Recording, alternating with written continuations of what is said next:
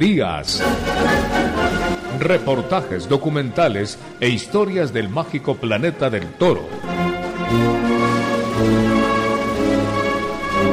Un programa radiofónico de Gonzalo Ruiz Álvarez, al aire desde 1982 por Radio Quito y Platinum FM del Ecuador.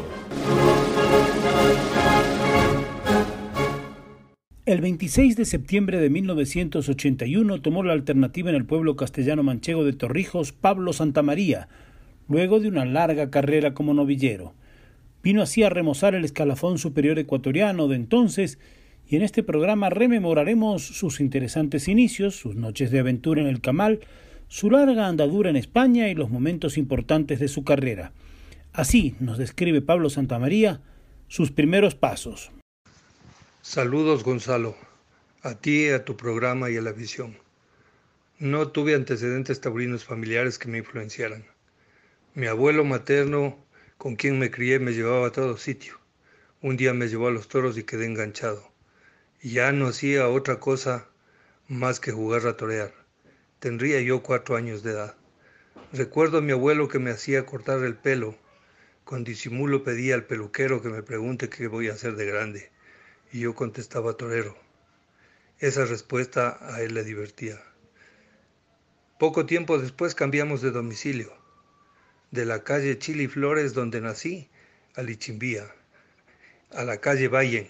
Ahí conocí a Alonso Ordóñez, un torero que había perdido una pierna de una brutal cornada y que era padre de Paco Ordóñez Tony II, que también vivía ahí. Dos legendarios toreros ecuatorianos.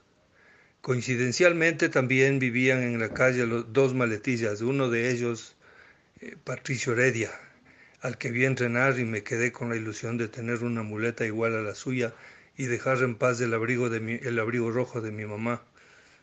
Tiempo después surgió una noticia, venía el cordobés al Canal 6 para ser entrevistado. Fue, fui, había mucha gente y cuando salió el cordobés empezó a lanzar fajos de billetes de 100 sucres como capillos y se formó un tumulto enloquecido cogiendo el dinero a empujones. Yo alcancé a coger un billete de 100 sucres que se convirtió en mi primera muleta. Con ella aumentó mi interés por el toro, pero esta vez ya no para jugar. Tenía aproximadamente nueve o diez años y sentía la necesidad de torear. Me enteré de un festival en el Eplicachima y conocí ahí un grupo de maletillas a los que me acerqué. Hablaban que iban, que iba a haber toros en Conocoto, en Sangolquí, que habían toreado en el Camal. Con esa información acudí a estos sitios y volví a coincidir con ellos y conocí a muchos maletillas más. Me enteré dónde se reunían y les frecuenté todos los días. Una noche planificaban ir a torear al Camal y les pedí que me llevaran. Accedieron, aunque por mi corta edad no veían en mí un colaborador, más bien era un obstáculo. No sabían lo que me había metido. Fuimos caminando hacia el Camal y once y media de la noche ingresamos clandestinamente, en medio de la oscuridad, con el miedo de ser descubiertos por el portero y que nos peguen un tiro. Algo que poco tiempo antes había sucedido con Iván Jiménez. Agazapados por los sitios más oscuros llegamos a un rincón donde esperamos hasta las 12 de la noche. Porque a las 12 de la noche pasaba el tren y el ruido ese tremendo permitió que se estampara un molonazo en el candado de una puerta de hierro que encerraba el ganado bravo de un corral pequeño. Lo que, que, había encerrado, y lo que había encerrado no eran becerros, eran unos tíos de Antisana, ganado muy fuerte que estaba para desposte. Sacaron el ganado y dejaron uno encerrado. Tarea bien difícil y la hicieron rápido, sin hablarse y de forma muy coordinada. Eran unos expertos y empezaron a torear, bajaban de uno en uno cinco, seis muletazos y el siguiente. Yo era solo un espectador muerto de miedo hasta que una voz con autoridad, Wambra, coge la muleta. En esas circunstancias, una orden así era para provocarle un infarto cualquiera. No había otra opción, bajar o bajar. Y bajé. Fui capaz de ponerme delante de un pedazo de toro. Toreamos hasta el amanecer y cuando salimos sentía una felicidad incomparable. Había pasado una auténtica prueba de fuego a tan corta edad.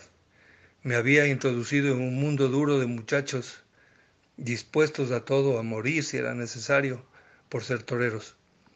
A partir de aquí sucedieron cientos de aventuras en el mismo Camal y en los pueblos que fueron nuestra fuente de aprendizaje. Anduve con muchos maletillas, pero recuerdo a lojano padre, un muchacho de infinita afición y sacrificio, al extremo que hasta el día de hoy, con respetable edad, tuvo el valor de tirarse de espontáneo en Madrid y en Sevilla en una corrida de Miura.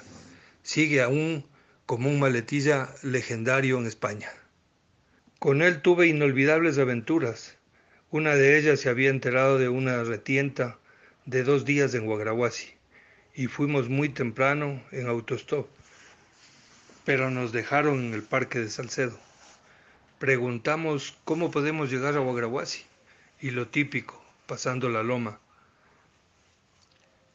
No sé cuántas lomas pasamos, caminamos todo el día y llegamos casi siete de la noche reventados, deshidratados, muertos de hambre y hasta con insolación.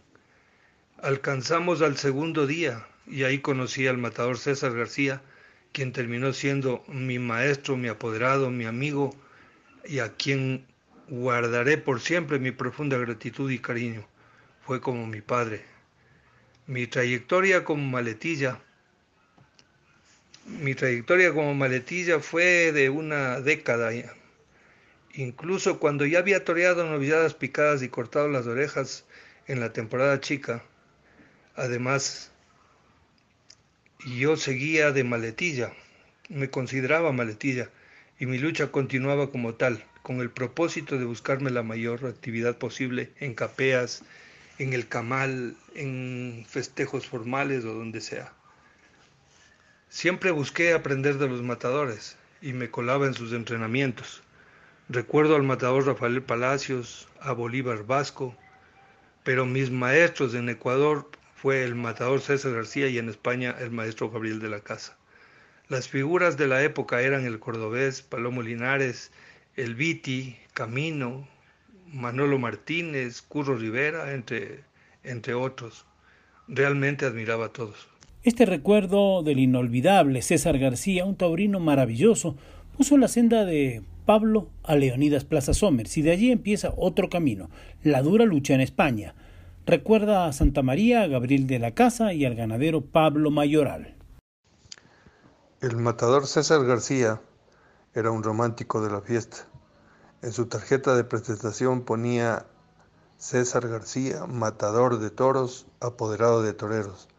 Tarjeta nada común aquí. Él tenía la misma ilusión que yo de hacerme torero y buscaba el apoyo que permitiera dar pasos en ese sentido y lo consiguió. Me puso en manos de un extraordinario aficionado, igual que su padre, don José María Plaza, y su familia. Leonidas Plaza pasó a ser mi, apoderado. Él toreaba y organizaba festivales. Lo hacía con ejemplar respeto por la fiesta, con novillos fuertes y en ocasiones con toros. Me incluyó en todos los festejos que organizó, igual que en los tentaderos y fiestas camperas. En el año 1978 surgió la importación de ganado de Lidia y de su mano llegué a España para estar presente en los tentaderos de selección acompañando a don José María Plaza, que él a su vez, aparte de seleccionar las vacas y sementales que traía para su ganadería, Tenía el encargo de su hijo de buscarme un apoderado. Contactó con Manolo Lozano, quien antes de hablar quiso probarme, y me echó un toro sobrero de una corrida en la plaza de Vista Alegre. Pasado la prueba, iniciaron las conversaciones para que me consiga 30 novilladas picadas y una alternativa, el mínimo que exigía el reglamento español para ser matador de toros. Esas conversaciones se dilataron en el tiempo Paralelamente se hicieron gestiones con cartas y recomendaciones a todo nivel, incluida una, una carta del alcalde de, de Quito, Álvaro Pérez. Ninguna dio resultado, hasta que en la última de las mil llamadas que hice a Manuel Lozano a su regreso de Ecuador, recibí la noticia de que no hubo acuerdo económico y que él se deslindaba. La cifra tuvo que ser astronómica. Leonidas Plaza hizo todo lo posible por ayudarme y me ayudó. Lo que hizo por mí fue muy importante, pero el objetivo final no pudo ser. A él y su familia les guardo profunda gratitud. Fueron extraordinarios conmigo. La situación en España no era difícil, era más bien imposible para torear. Desesperado, recurrí a los espectáculos cómico-taurinos, tragándome cientos de kilómetros trabajando en la carga y descarga de los autobuses que transportaban los equipos de los cómicos y de los músicos, con la esperanza de que me dejaran matar un novillo de la parte seria. Y eso sí tenía suerte, de que no se presente un recomendado, que era muy común, y que sea el que toree. Cuando eso sucedía yo me limitaba a hacer un quite, pero largo, que parecía tres en uno, contra la voluntad y con la bronca de los recomendados. Esto realmente era un sacrificio que no aportaba nada. Un día, entrenando en la casa de campo, se me acercó el matador Gabriel de la Casa y me preguntó si yo era Pablo Santamaría. Le dije que sí. Me comentó, vengo de torear de Ecuador y me han hablado que has venido a tomar la alternativa. Pero eso, pero, pero para eso hay que torear mucho, estar muy preparado, cumplir un reglamento y cuesta mucho dinero. Esto está muy difícil y sinceramente no puedo ayudarte. Lo que puedo hacer es llevarte al campo algún día y ver cómo andas, nada más. Yo había perdido toda la fe en las recomendaciones y había comprobado en carne propia lo que él me decía. El panorama era muy negro. Le escuché simplemente sin esperar nada. Una tarde recibí una llamada del matador Gabriel de la casa. Pablo, lo ofrecido, esta tarde vamos al campo, vente, y me dio la dirección de su casa. Fuimos a la ganadería de don Pablo Mayoral y cuando yo estaba repasando la primera vaca, escuché que don Pablo le preguntaba al maestro, ¿de dónde es este chico? Y el maestro le dijo de Ecuador y le contó la difícil situación que tenía sin torear. Nada. Y el ganadero comentó, es una pena porque el chico anda muy bien. Habría que probarle cómo anda con los novillos. A los días de eso me pusieron en una novillada sin caballos, alternando con el famoso mayoral de las ventas Florito, que era novillero, y se anunciaba como el niño de la plaza. Ese día corté tres orejas y un rabo y a partir de ahí me pusieron en 25 tardes entre novilladas sin picar y festivales. Me cambió el panorama como de la noche al día. Al final la temporada, al final de temporada, don Pablo Mayoral, un hombre sensacional con una familia maravillosa, al que debo todo, el que hizo posible que mi sueño se hiciera realidad, me invitó a su casa y me dijo, que he demostrado que quiero y que puedo ser torero. Además que en su familia me han cogido mucho cariño, que sabían mi situación y que habían decidido ayudarme y me planteó el apedramiento y la campaña con caballos la siguiente temporada. Incluso me comentó que había gestionado que, que se sume a la ayuda a Pablo Martín Berrucal, con el que había tenido amistad por medio de Gabriel de la Casa. Él era hermano del empresario de las ventas, José Luis Berrucal. El objetivo era tener la puerta abierta de las ventas para ir en el momento de mejor preparación posible, buscando facilitar las cosas. Pero eso por mala suerte se frustró, porque a los pocos meses le quitaron la plaza de las ventas y dejó de ser empresario. En, en febrero del año siguiente, 1981, con las ilusiones renovadas y con gran responsabilidad, consciente de que esa oportunidad de oro que se me había presentado no se me podía escapar. Empecé a entrenar en el campo tentando muchas vacas como preparación para el debut de los con picadores, que fue a primeros de temporada en San Sebastián de los Reyes, la tercera plaza de Madrid, donde salí por la puerta grande y repetí. En esa temporada toreé aproximadamente 50 tardes, entre novilladas picadas, una corrida mixta, festivales y la alternativa, con el aval, con el aval de haberme ganado una por una cada tarde en base a méritos. Se sumaron esas fechas, como lo recalco, entre, entre novilladas, corridas, festivales y la alternativa. La campaña se centró en su mayoría en la provincia de Ávila, la que denominan el Valle del Terror, en pueblos donde había pasado la temporada anterior como novillero sin caballos, dejando buen ambiente. Entre las plazas que pisé están Arenas de San Pedro, Ellín, El Tiemblo, Arévalo, Casa Vieja, San Sebastián de los Reyes, Burgondo, Cercedilla, San Pedro Bernardo, entre tantas más. Desde el día que llegué a España hasta el día de la alternativa pasaron cuatro largos años.